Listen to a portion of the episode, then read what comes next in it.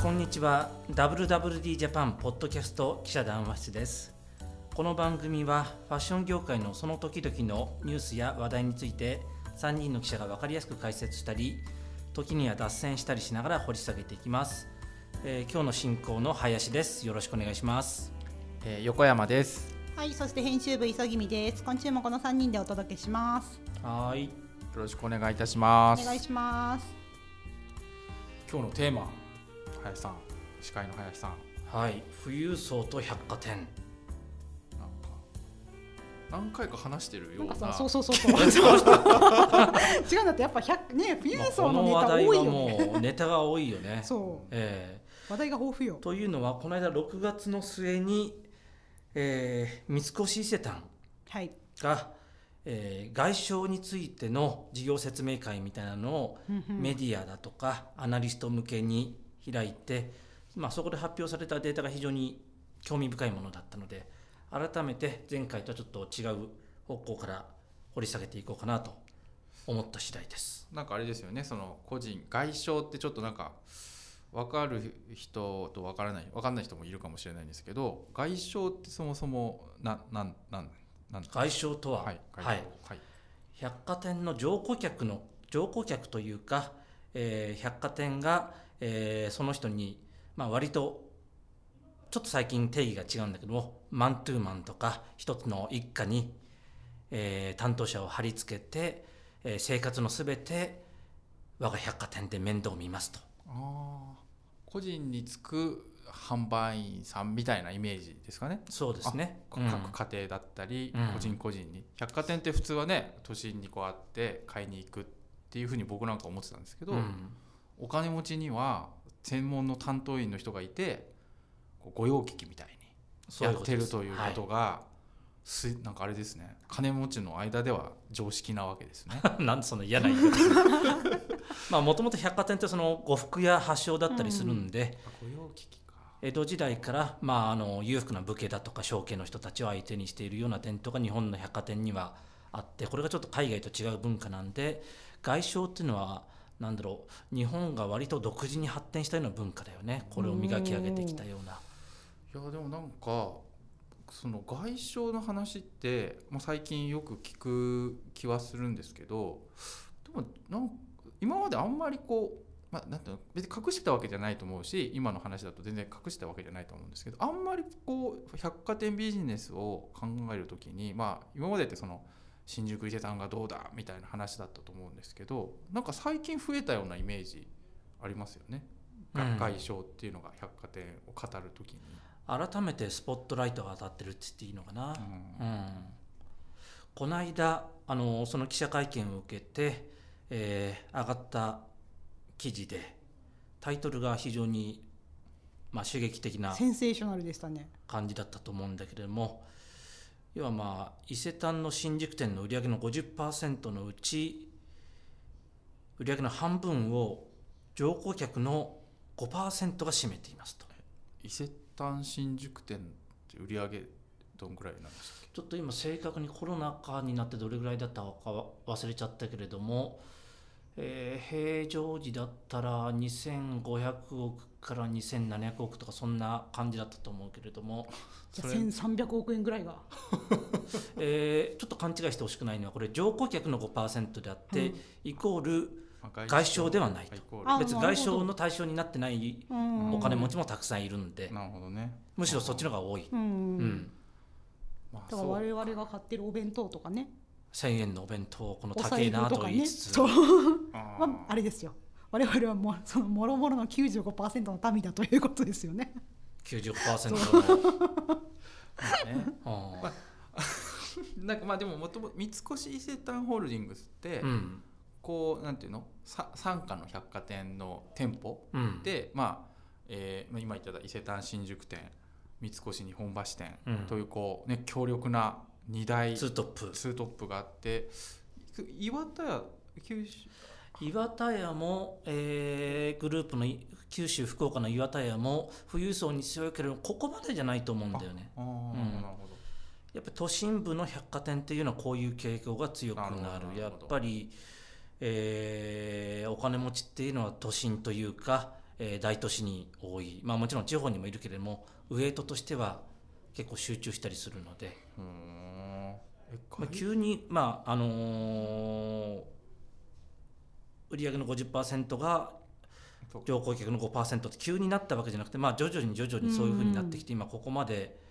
なってきてるんだよっていう話だと思うんだけどね名古屋の松坂屋とかってどどういう感じなんですかね名古屋の松坂屋はそもそも外消費率が45%っていうふうに言われてる、うんちょっと日本でも、あーなえーるほトッどプクラトップクラスというかトップだね一番外商売上が多いうんあーなる百ほ貨ど店というふうに言われていて、名古屋の松坂屋うん、あじゃあもうあそこの地区のお金持ちっていうのはもうなんていうんですかねみんな松坂屋様でまあ、百貨店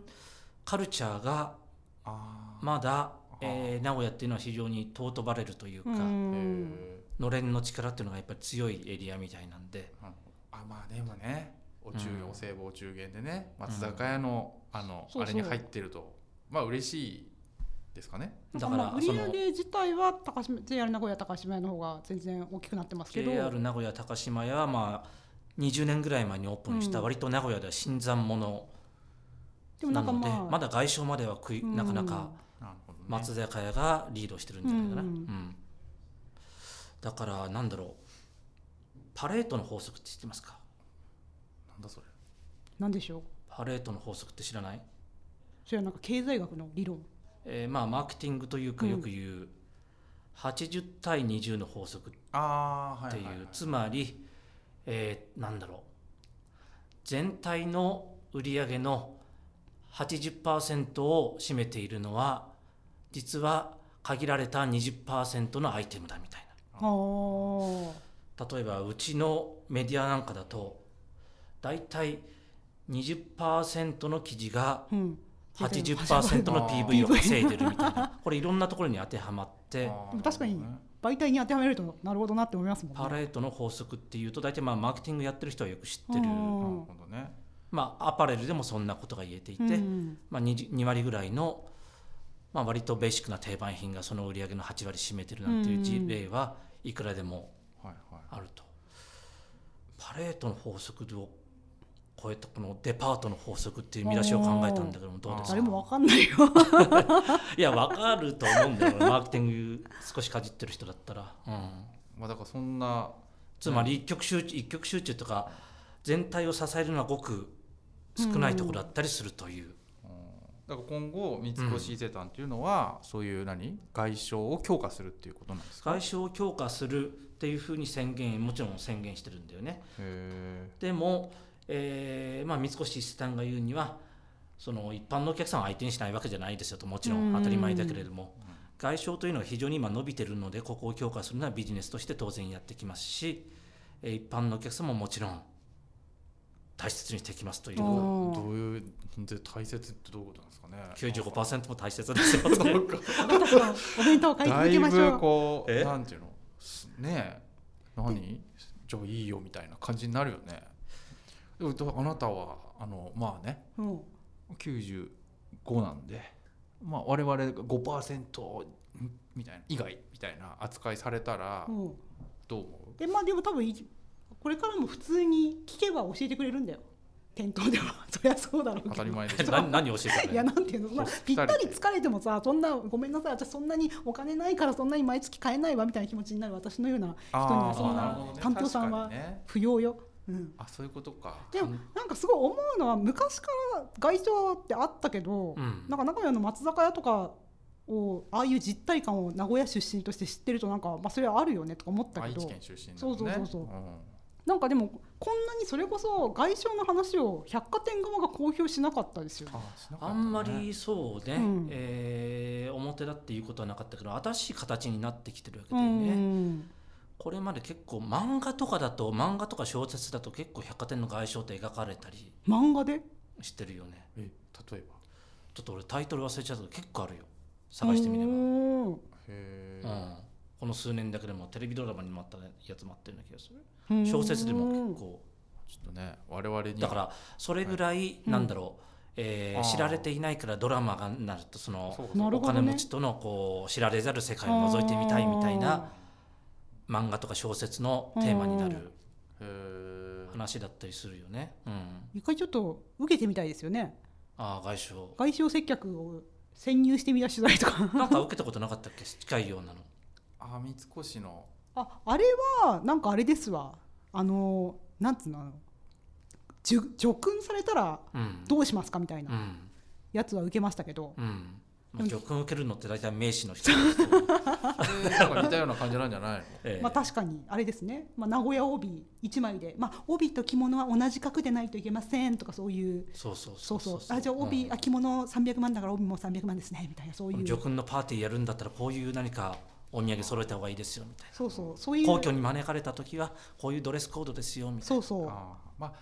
ねえまあのねえいや確かに冠婚葬祭絡んでくるとん百貨店ってすごくうんなんか、なんていうんですかねやっぱなんまあ普通の観光総裁の話じゃ ないけどう叙勲ってみんなの観光総裁じゃないもそうなんんですよただうんそうそうだけどこう僕ら僕らみたい僕みたいな庶民にとっても、うんやっぱり観光総裁の時どうするって言った時にやっぱ頼りになるのは結局百貨店の売り場の人なんですよ。どうすマるナーを教えてくれあるーそうそうこうんれどうすればいいんですかそのなんか結納の箱とかってネットで調べてもまあなんか出てくるけどうん百貨店の売り場行った方があこれこうこうなんでこれどうぞみたいなあでこれだったらこれもかどうぞみたいな別に全然ね押し付けがましくもないですし、まあ、そういう時頼りになるそれのすごいグレードアップバージョンが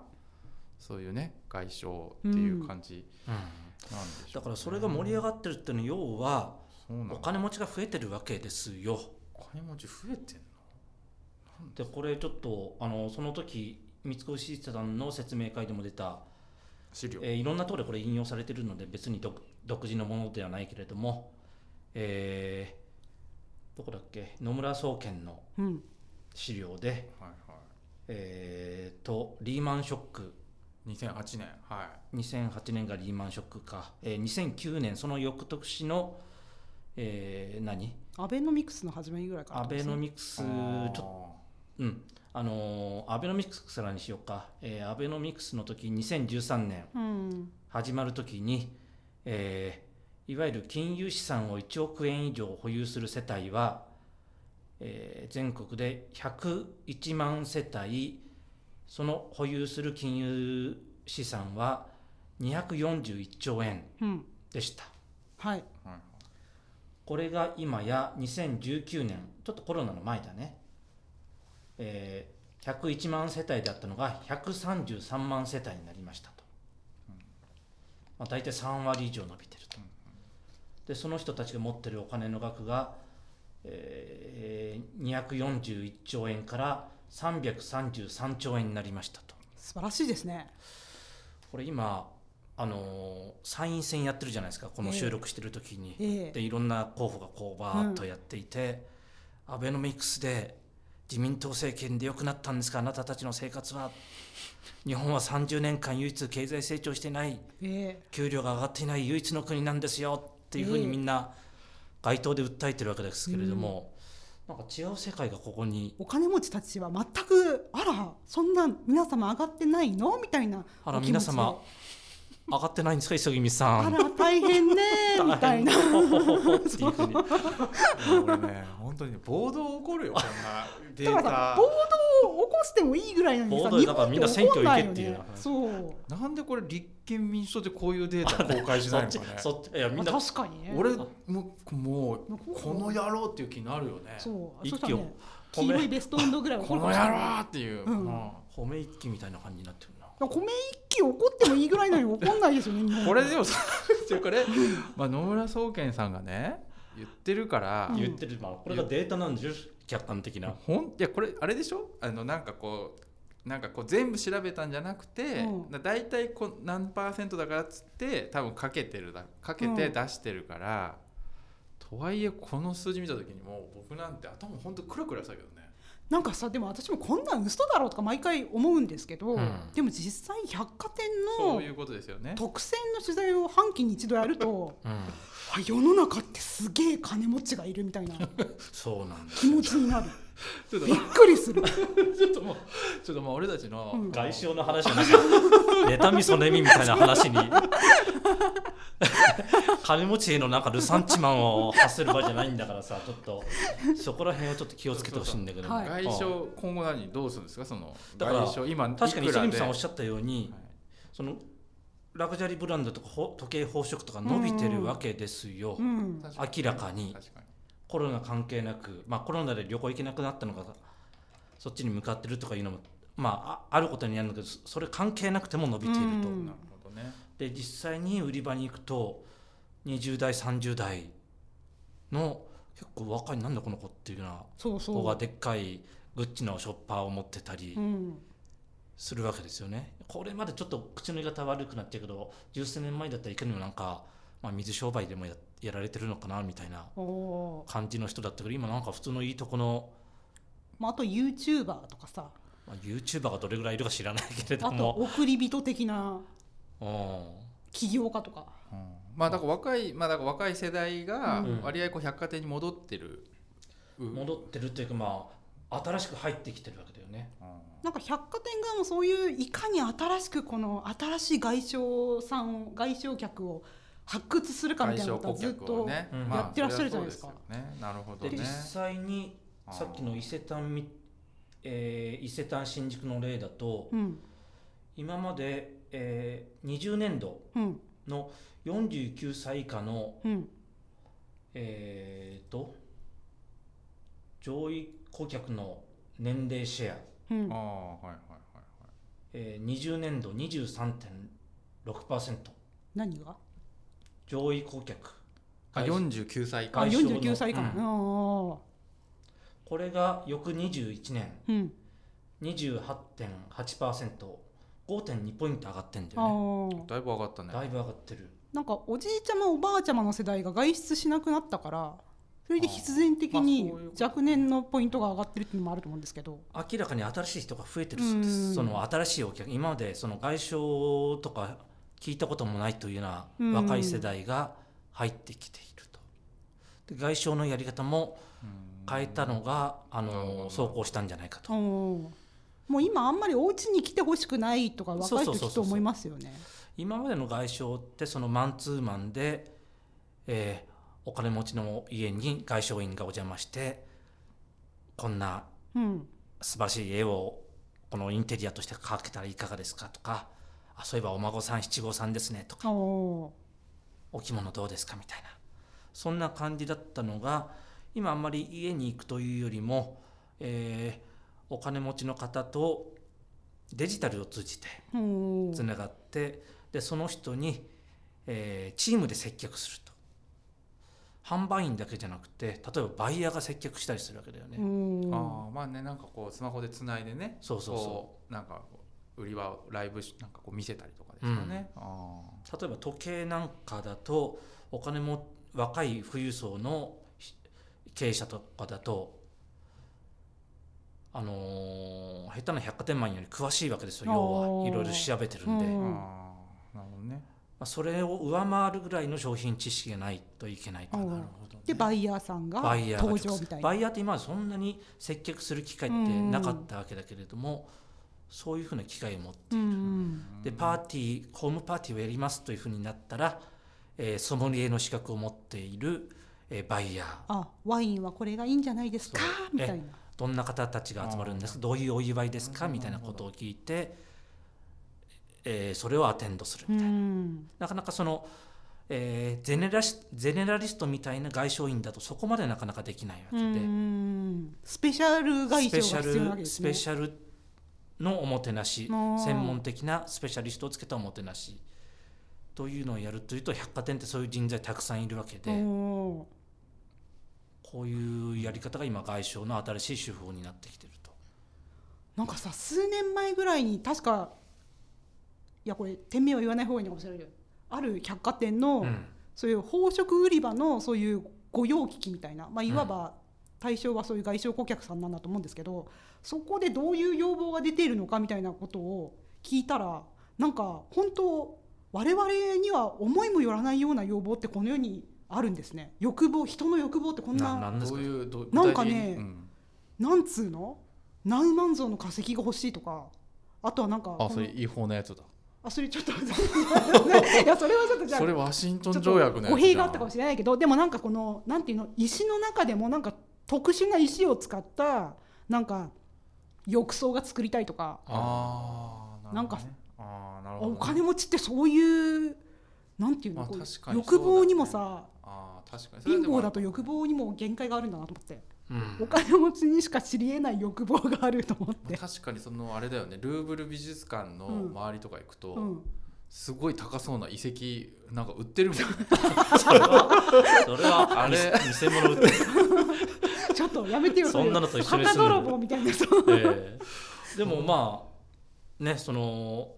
家の内装とかも百貨店でできちゃったりするのであ例えばなんだろう三越昔の三越だったら今どういう契約になってるのかわからない少なくても皆さんがよくテレビで見る国会ー、うん、の中の内装って三越がやっててあそうなんですか椅子とかテーブルとかそのおあの彫り物になってるようななんかへえ機能いい、へーあそれ知ら確かになんかこう重厚感、うんう、ん、三越感ある三越なるほ館どちょっと今どうなってるかがす少なくともも前はやってたよねううんあ知らなかっただからそういう法人向けのそういうなんだろう、えー、建材とかそんなのもやってそういうビジネスもあるやでのきでるんだ何でもできちゃう旅行会社も持ってるしえ今その個人の外傷って三越伊勢丹だといくらぐらいなんですかそのまあはいこの間の発表資料だと正直言ってその外傷というくくりのはい中はではそんなに大きくなくてはい21年21年度で、えー伊勢丹新宿店と三越日本橋店を合わせて790億うーん二店舗だけで2店舗だけでそんなあんのあ多いと思った多いでしょはい個人の外傷っていうのは法人外傷を含まないってこと個人会社です790億持ってんなえ今ちょっと俺数字見てるんですけど22年度って860億うん、ぐらいはいくんじゃないかと50億も増えてるだから今若い人たちがどんどんどんどんそういう新しい外商のスタイルを取り入れてるんで顧客になってきてくれてると、うん私たちもえなっていきましょうよちょっとえちょっと外傷の対象客にまあだってさえ二店舗ってことは、うんまあ旗艦店の2期店間舗店舗だから三越伊勢丹が大体まあ2500億ぐらいでえっ、と三越あー三越日本うん橋がまあ1000億ぐらいなんですかね1000何百億かなまあ合わせて4000ちょっとぐらいじゃない4000億のって860億円個人解消なのげえいやもういいよな何がいいよなんでいやまあなんでもない いやねなんかさ、うんそういもうなんていうの、んすごい一わ体どれぐらいなんつうの稼ぎがあればそういう対対象として扱っていただけるのか私も外傷顧客の枠に入りますよっていうふうにまあどうなれるのか、あー金額はちょっといくらか分かんないけれどもあそこのカードで一番上位ランクのやつが、えー300万円年間300万以上が何カードだったかなあープラチナかなんなんだかちょっと忘れちゃったけれどうんうもんうん300万以上がそれで別にそれだそれが外傷イコール外傷になるわけではないなんかさ他の百貨店さんでさ弊社の三浦明さんっていらしいらしたじゃない元編集長元編集長のうん三浦さんこう何でも突っ込むから、うん以前一緒に数年前に取材をしてる時にそういういろいろこう新しい外商顧客掘っていくっていう作業の中で、ああいうきっと不動産の会社とかとも連携しててお互いにこういろいろここら辺こういうお客様いいですねとか多分やってらっしゃるんだけど、うんなんかそういう中で一体世帯年収でおいくらぐらいから相手にしてくださるわけみたいな感じのこことを聞いたら、なんか三浦さんが大体こんぐらいでしょこんぐらいでしょみたいな感じで当て込んで聞いたんですけど、うん大体2000万円ぐらいからなのかなと私はその時取材の時にうんまあ、印象で、ね、感じたんですよまあ本当にそうかどうかわからないけれども、うん印象としてに世そう帯そうそうそう年収そうでも2000万だとさ意外といそうじゃんとか思うよねいやでも年間300万だからあれ買ようか2000万円は本当に裾値なんだと思うよあーどうなんだろうね年間300万って結構じゃないまあでも、エンゲル係数的に考えたらねまあ年収いくらなんだって話だよねそうそうなんかあのーあるね僕の知り合いが、うん何でもかまあ中央線沿線の人って伊勢丹大好きなんでおー何でもかんでも伊勢丹で買うんですようんそれこそその食品うん、日頃買う食品スーパーで買うようなも鮭の切り身だったりして鮭たのん切でりも全部伊勢丹で買うみたいなああタクシーで行って、うん買伊勢丹で買うって帰ってくるみたいな、でもねそれで大体でもう洋服とかも、うんもちろん買うすごい買うんですうよね、ん、でそれで300万いくぐらいじゃないなんかおー多分行くか行かないかぐらいだと思うんですよね。じゃあその方外商のまあ顧客でいらっしゃるその、うそうだけどでもっとその本当のその乗降客とか、うんそのはなんか860億とかの対象の人とかって多分それプラスもちろん外傷でついてると、うん1回のなんかそのなんかいろんな売り上げがもっとこうドドドーンとかさ上げされると思うんですねだから世帯年収2000万円だとそのなんていうのかななかなかこうそこにチームプレーでさっき言ったような、うんうんあのチームで個人外傷っていうふうにはならない気がしますけどねだからもっと1億とか本当にターゲットになるのはそのぐらいの人なんじゃないかなっていう感じはしますけどでもね僕ねそのねちょっと一言言いたいんですけど、いん、やいいいいですよその百貨店もビジネスなんでそういうねお金持ちをターゲットにしていくっていうやつうん、でもなんか百貨店って今までってそのどっちかっていうとさこうみんなが使うから売り上げもすごく多いしトラフィックというかこういっぱい人が来るしだからこうなんていうの商品の調達力とか販売力っていうのに紐づいてたわけじゃないですか。でもなんか今もしろた例えば外商だけなんかワイワイワイワイ盛り上がってたけどそれ館いらなくないあもう外商コンサルティングサービスだけってことえなだってさそんなすっごいでっかいさその一等地にしかもまあ維持費もすごいかかるわけでしょで場所もババーンってだってさ一等地になんかもうビルにしちゃってさなんかもうショールームにでもした方がいいでしょそんなもうね行ったってそんなね俺たちそれをちゃんと見せる、はい演出して見せる空間がないと物欲ってなかなか動かないんじゃないですか、だからそカれタログで見てショールームでなんいやだかから簡易的に見てもでそれでもなんていうのでそこで接客を受けてみんな買うわけですよすごい効率悪いよね資産効率っていうかあのなんていうエエクイティに対するうんそのなんていうのだって個人なんか御用聞きで売れるんだったら御用聞きって結局店に来るんだよお客ささんの大抵、んえだけどこれ今後売っていくっていうのは扱ってないものも売っていくわけでしょ、まあ、結婚式自体とかねそうそうあとだからその高いものってさ絵とかってさ別に飾ってあるものを売ってるわけじゃなくて、まあ、それはずっと前からやってこるう出てくるわけでしょ、うんこの奥の院みたいなところからいや実はこの絵がみたいなとかまああとこうどっかから調達なんか取り寄せて見せて買ったり売ったりとかしてるわけでしょ、うんだからまあ別にあのいいんですけどね個人外傷あの強化するっていうのはなんとなく流れでわかるんですけどそうするとなんかこうあの一等地に巨漢まあなんていうのかなある程度のこうボリュー大きさで構えて売るっていう効率とかなんかちょっとこう見直さないといけないのかなっていうのが一つとあとなんか僕結構 EC 担当してるんでなるほどと思って今総合セーブのね売却とかもあるんですけどこの情報力はすごいなと思うその情報力と販売力情報力って何ですかそのなんていうの 100, 100何何万人なんか次130万人ぐらいのカード顧客がいて、うんそのうちのこうなんていうのすごい富裕層のデータ持っててうん売ってるわけじゃないですか、うんでなんか楽天市場なんてなんか1億 ID とか言ってなんか日本全国全部持ってるみたいなこと言ってて、うんで楽天 ID って世界的に見てもすごい情報なんですけど、うんもしかしたら多分この三越伊勢丹のカード情報の方がすごいんじゃないかっていう正直気気がしてるんですよ。それがのれんの力でしょのれんの力って、うん圧倒的なそうそうだからうん楽天みたいなすごい会社にとっても楽天まず有数の IT 会社にとってもこの伊勢丹ののれん力百貨店ののれん力って、うんあのかなり侮れないなと思って。のれん力というか、まあこまあ、繰り返しになっちゃうけど購買力のあるお客さんがどれだけいるかと、うん価格だけ見てなんかこのそう1,000円安いうん2,000円安いところにこうひ比較サイトで行くわけじゃなくて、そうまあ、多少高くても俺三越のファンだから買うよぜっていうな、そうなんかね、こういう世界だから、そうなんかこうよく氷だとビッグデータがなんとかとかなんか言う言うじゃないですか、うん、ビッグデータいらないなと思って百貨店のカード情報を持ってればなんかあこれ自体がビッグデータじゃないの、いやでもこのビッグデータっつってもさ、うなんんかちょっまあとビちッっちグゃすデぎーるタってだこけど、とうんなんか、まあ、大体みんな分かってるわけでしょ百貨店のその外商の人とか百貨店の人はあーこの人このぐらい買ってくれるとかあーもっと買ってくれるとか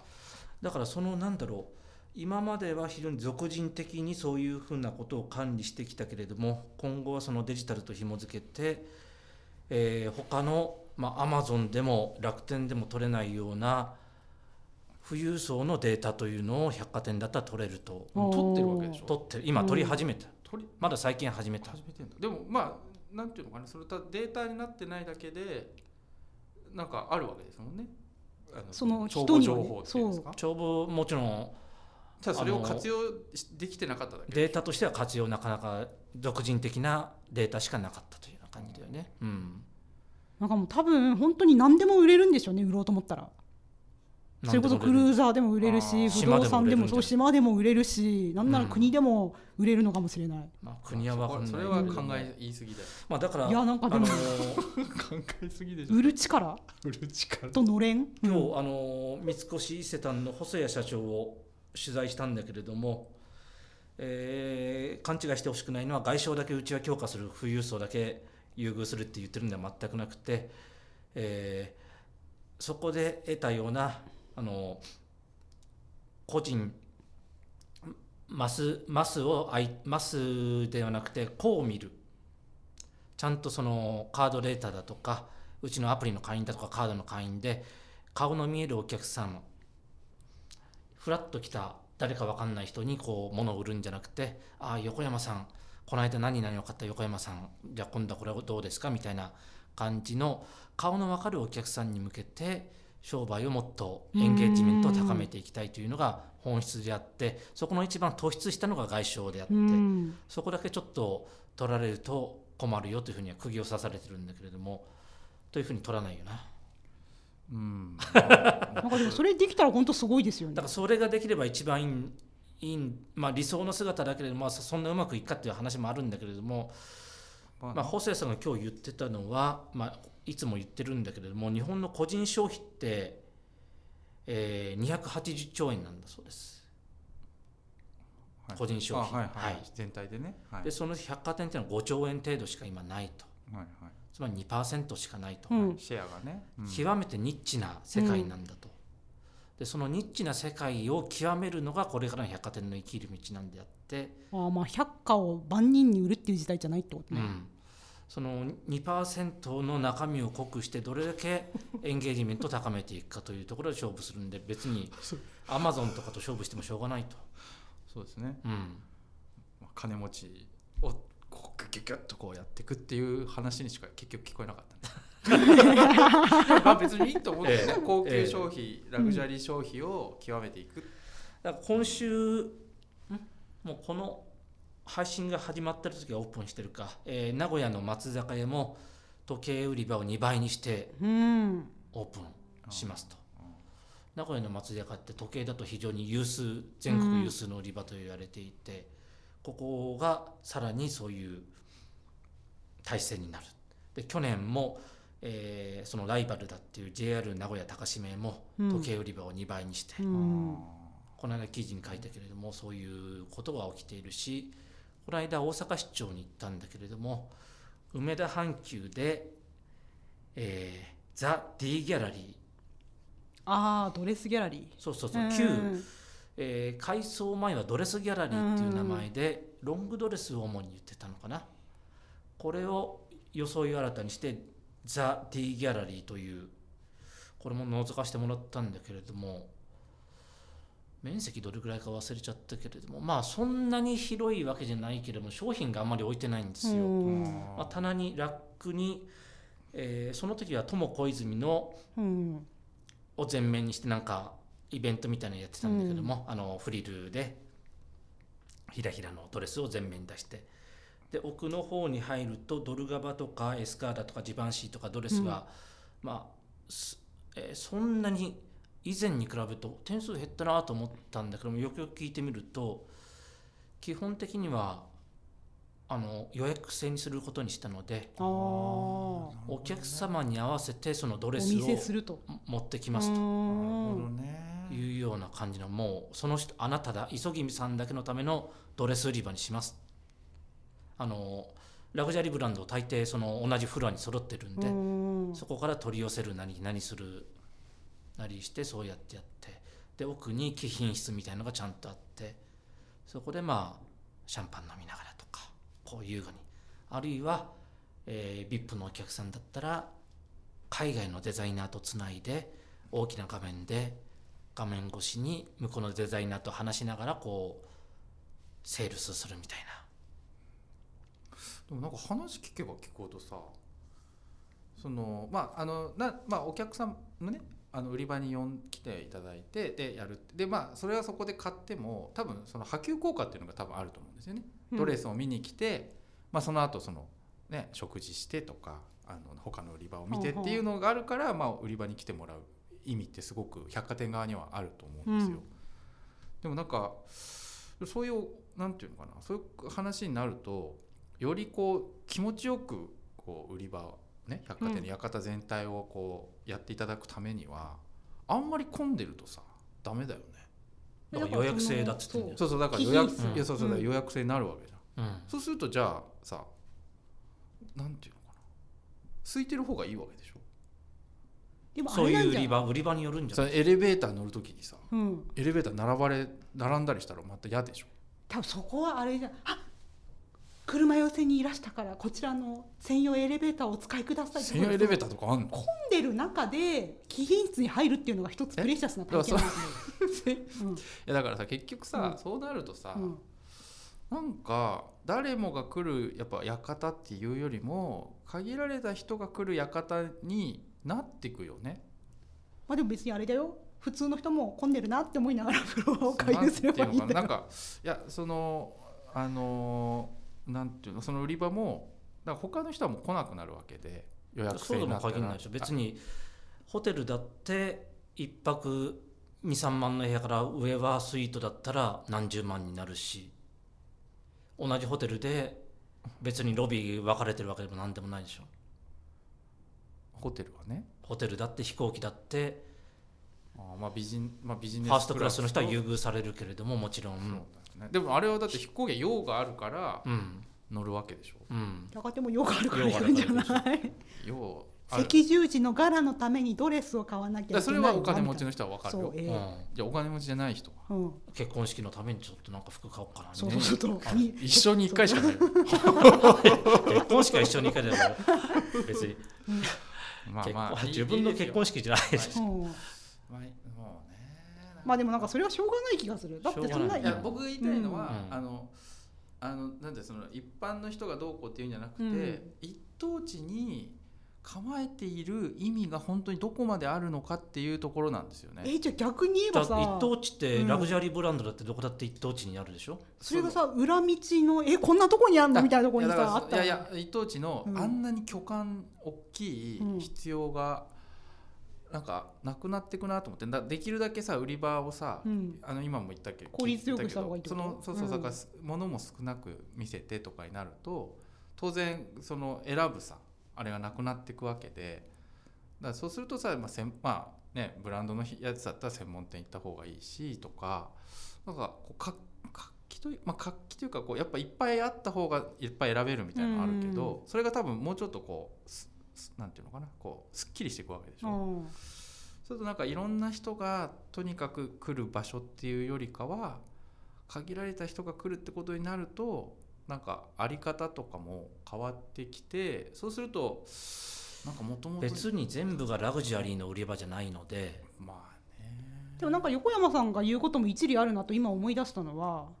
百貨店がどんどん地方の店なくしたじゃないですか、うんであれでもその地方のとはいえ乗顧客外商顧客さんはそのなんていうのサテライトセンターというかなんかそういうもう物はすごい置いてあるわけじゃないけどうんプレスルームショールームみたいなところうんにお呼びしてショールームっていうかまあちょっとした VIP ルームなのかもしれないけどにお呼びしてそこで本店とつないでオンこラうイいンでうそうそうそうそうあーこういう商それやってるよね品ございますとかあるからある意味それが地方とかはそういうふうに効率化してるよねすでに。あまあ効率化っていうか物理的にーもしょうがなかうんうしょうがななくなってそれをやってるわけであって、見見れれるるんんだだっったたら全ら全部部いろんなものを見比べられた方がいいに決まってるしうんじゃないやっぱこういろいろあった方がにぎにぎしくていいね、うん確かに、まあ、俺も金持ちになったらやっぱあの伊勢丹新宿って行く行くかもあのねそうでも金持ちじゃないからさっきは何を言ってるのか全然わかんないんだけ ど本当あれなんだよね、ええルサンチマンの塊みたいな回になってくるわ。まあまあまあまあはいいいですよはいそんな感じじで白熱して40分を超えましたけれども、身のある話があんまりなかったかもしれないで すねそうなんだ自分で言うのなんですけどなるほどねはい、というわけでますますこの辺のマーケットがね、えー盛り上がってくるんじゃないかとなんかこの日本を象徴してるような話だけどもね、うんこの二極化ね。二極化消費の二極化というのが、消費の二極化ってもう言われ言われてからもう四半世紀ぐらい経ってるけどもう確実にそうなってきたなというような感じが、なんか昔はねしますね本当消費の二極化って言っても、本当に消費だけが二極化してるってイメージだったけど今はもちろんよくよく考えたら消費だけが二極化してるわけじゃなくてそのなんていうのその収入とかがまあこう二極化してるから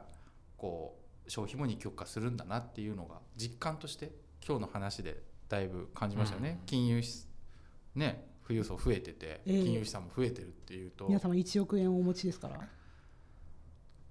も株買おうかなでも今暴落してるからな暴落してる時はチャンス結局なんだ金持ち羨ましいみたいな結論になって終わりになりますが、えー今日はこんな感じでお開きにしま。これあれですしょ参院選の翌日だかでらしょうんうんどうせね自民党勝ってるでしょ事前予測だとそんな感じだうん1週間前だってね。うんうん。ね野党頑張ってほしいよはい、はいじゃあこれでお開きしますまた来週また来週。ありがとうございます